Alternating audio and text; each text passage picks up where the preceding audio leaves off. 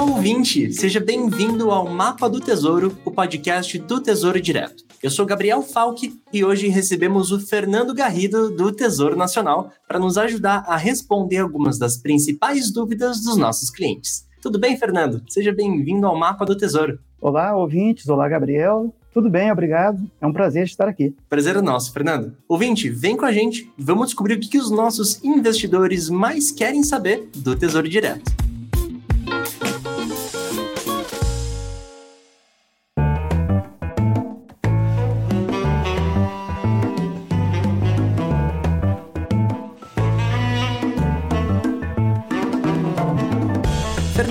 Vamos começar com uma das dúvidas mais recorrentes e agora com o Tesouro Renda a Mais ficou mais pertinente. Como é feito o processo de inventário do Tesouro Direto em caso de falecimento do titular? Gabriel, o processo de inventário de títulos do Tesouro Direto, incluindo aí o Tesouro Renda Mais, em caso de falecimento do titular, segue as mesmas regras dos demais ativos financeiros de renda fixa. Em geral, o primeiro passo é a abertura do inventário e a comunicação do falecimento do titular à instituição financeira custodiante dos títulos. Após a apresentação dos documentos requeridos, como certidão de óbito, a instituição financeira vai bloquear os títulos e suspender as operações de movimentação da conta do falecido. É importante a gente destacar que durante todo o período do inventário, os títulos continuam rendendo normalmente. Tá? Juros e cupons recebidos desses títulos, ou títulos que vencerem durante a realização do inventário, serão mantidos na conta do falecido.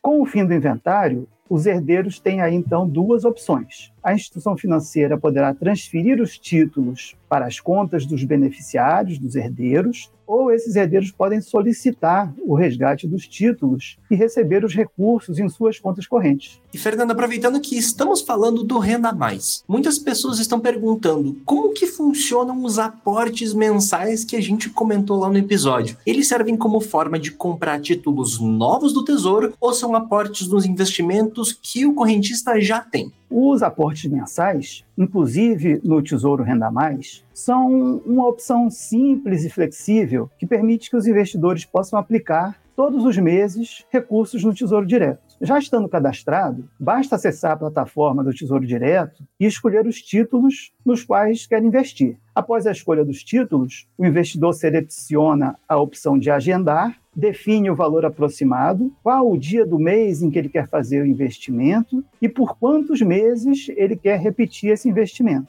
Dessa forma, o investidor consegue todo mês comprar uma quantidade do mesmo título, enquanto ele estiver sendo vendido no Tesouro Direto. No caso do Renda Mais, por exemplo, o título vai ser vendido até a véspera da data em que os rendimentos começam a ser pagos. O rendimento dos títulos de renda mais é dado pela variação do IPCA, ou seja, tem proteção contra a inflação, e além disso, tem um rendimento adicional à inflação ou juros reais, que agora, por exemplo, no começo de maio de 2023, está por volta de 6% ao ano. Assim, se o investidor preferir os aportes mensais, ele vai chegar no vencimento do título ou no período do pagamento dos rendimentos, no caso do Renda Mais, com uma quantidade de títulos que vai ser a soma de todos os títulos comprados ao longo do período de investimento. Enfim, os aportes mensais do Tesouro Direto são uma forma prática e acessível de investir, permitindo que o investidor possa construir sua carteira de investimentos e fazer um planejamento financeiro de longo prazo.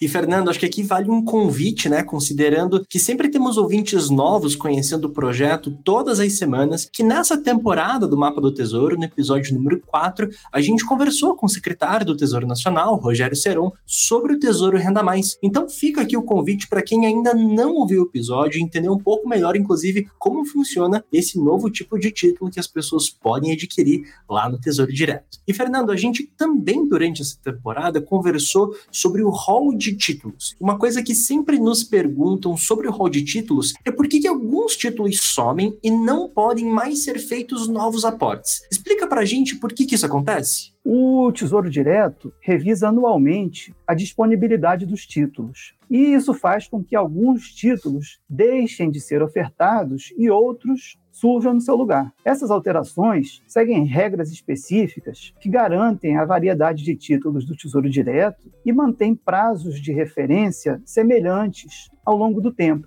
Assim, o investidor sempre poderá aproveitar todas as vantagens do programa. E como são essas regras específicas? Simplificadamente, podemos dizer que existe uma regra para os títulos Tesouro Prefixado e Tesouro Selic e outra para os títulos Tesouro IPCA+. Para os títulos do Tesouro Prefixado e do Tesouro Selic, com vencimento em até três anos, a mudança dos títulos é feita anualmente, para que o investidor possa sempre aproveitar a alíquota mínima de imposto de renda nas suas aplicações, de 15%, que é para prazos acima de dois anos. Para os títulos de Tesouro Prefixado, sejam com ou sem juros semestrais, e também para o Tesouro Selic, com prazos de vencimento acima dos três anos, a revisão acontece de dois em dois anos. Assim, você sempre pode aplicar no mesmo título de médio prazo por mais tempo, ou seja, durante dois anos, e sempre vai haver um título com prazo próximo de 6 ou de 10 anos à disposição do investidor. Essas são as regras para, os tesouro, para o Tesouro Prefixado e Tesouro Selic. Já para os títulos do Tesouro IPCA+, que são de médio e longo prazo, a regra é diferente. Os títulos mais curtos, que têm vencimento em até seis anos, são revisados a cada três anos. Para títulos mais longos, acima de seis anos, as revisões são feitas a cada cinco anos. E os títulos do Tesouro IPCA,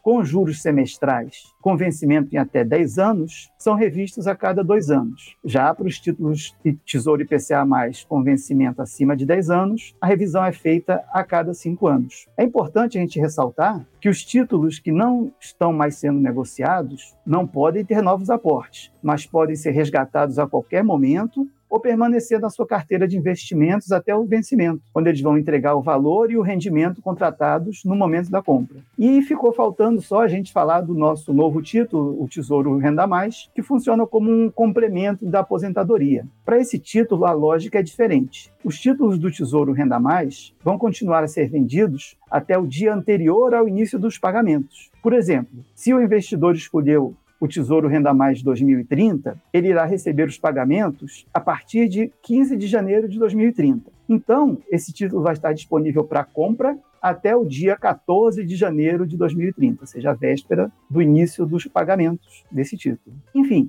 o objetivo dessas mudanças é sempre assegurar que os investidores vão ter acesso a títulos com prazos adequados aos seus objetivos e evitar alíquotas maiores de imposto de renda, sempre em benefício do aplicador. Perfeito, Fernando, perfeito. Excelente resposta. E eu quero aproveitar que você terminou falando sobre o Tesouro Renda Mais. Eu quero usar um gancho até da minha segunda pergunta. Quando a gente falou dos aportes mensais no Renda Mais, a minha pergunta é a seguinte: se é possível variar o valor dos aportes que se faz nos títulos do Tesouro Direto. E aqui acho que falando né, de todos os títulos, não apenas do Renda Mais. Sim, claro, sem problema algum. A ideia dos aportes mensais é criar uma opção para facilitar o investimento e assegurar que o seu objetivo financeiro seja atingido. Mas imprevistos acontecem, então é sempre possível alterar o valor a ser aplicado mensalmente, desmarcar investimentos agendados ou mesmo, por outro lado, fazer aportes extras, sempre que houver alguma sobra, aproveitando eventuais pagamentos de férias ou décimo terceiro, por exemplo. Para isso, basta entrar no site ou no aplicativo, na área de investimentos, e fazer um novo aporte ou cancelar as aplicações já programadas. Fernando, para a gente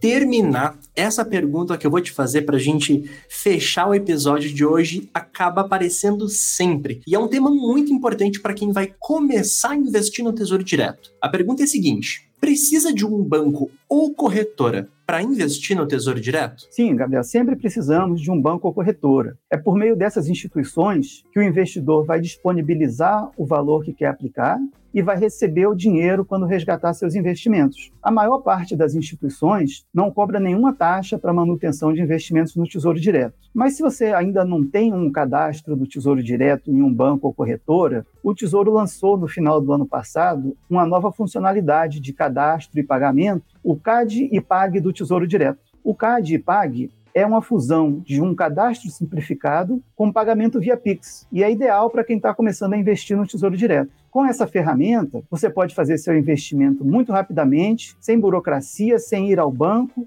e ainda pagar o seu investimento com o Pix. Para isso, a partir do site ou do aplicativo, basta clicar em Abra sua conta e criar ou acessar sua conta no gov.br. O gov.br é um instrumento já muito utilizado para serviços do governo federal, como o Conect SUS, carteira de trabalho digital, declaração de imposto de renda, e por lá você pode fazer seu cadastro no Tesouro Direto, escolher uma instituição financeira parceira no cadastro simplificado. Atualmente, temos duas instituições parceiras, o Banco Inter e a Orama. São duas instituições com mais de 10 anos de atuação no mercado financeiro. Após escolher uma dessas instituições, todos os dados são transferidos digitalmente. E pronto, sua conta já está aberta, você já pode fazer seu investimento no Tesouro Direto. E para pagar o investimento, você ainda pode escolher o Pix. Após escolher seu título e o valor a ser aplicado, o título vai ser colocado no seu carrinho. Depois de confirmar a escolha do título, você vai ser direcionado para a tela de confirmação do seu pedido de investimento. Então basta clicar no botão Pagar com Pix e você vai ser direcionado para o Pague Tesouro. Lá você pode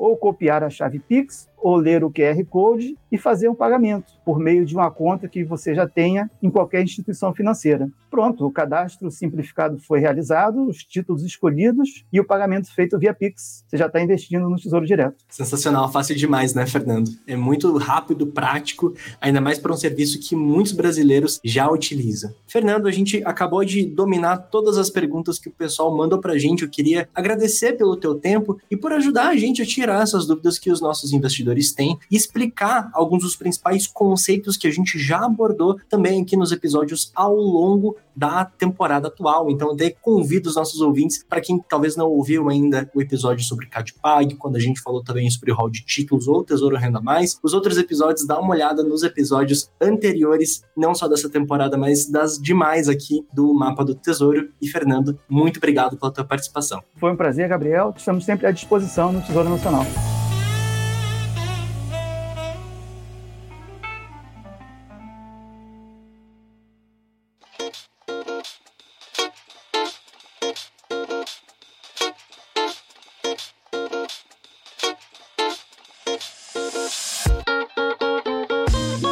hoje é só, galera. Caso você tenha mais dúvidas sobre o Tesouro Direto, é só mandar nas nossas redes sociais e ficar ligado no mapa do Tesouro e também nas nossas redes sociais. Quem sabe o seu tema não aparece por aqui logo mais. Você pode interagir com os nossos posts, mandar suas dúvidas, comentários e o que você quiser para saber das novidades em primeira mão. Obrigado por estar conosco em mais um episódio e até a próxima.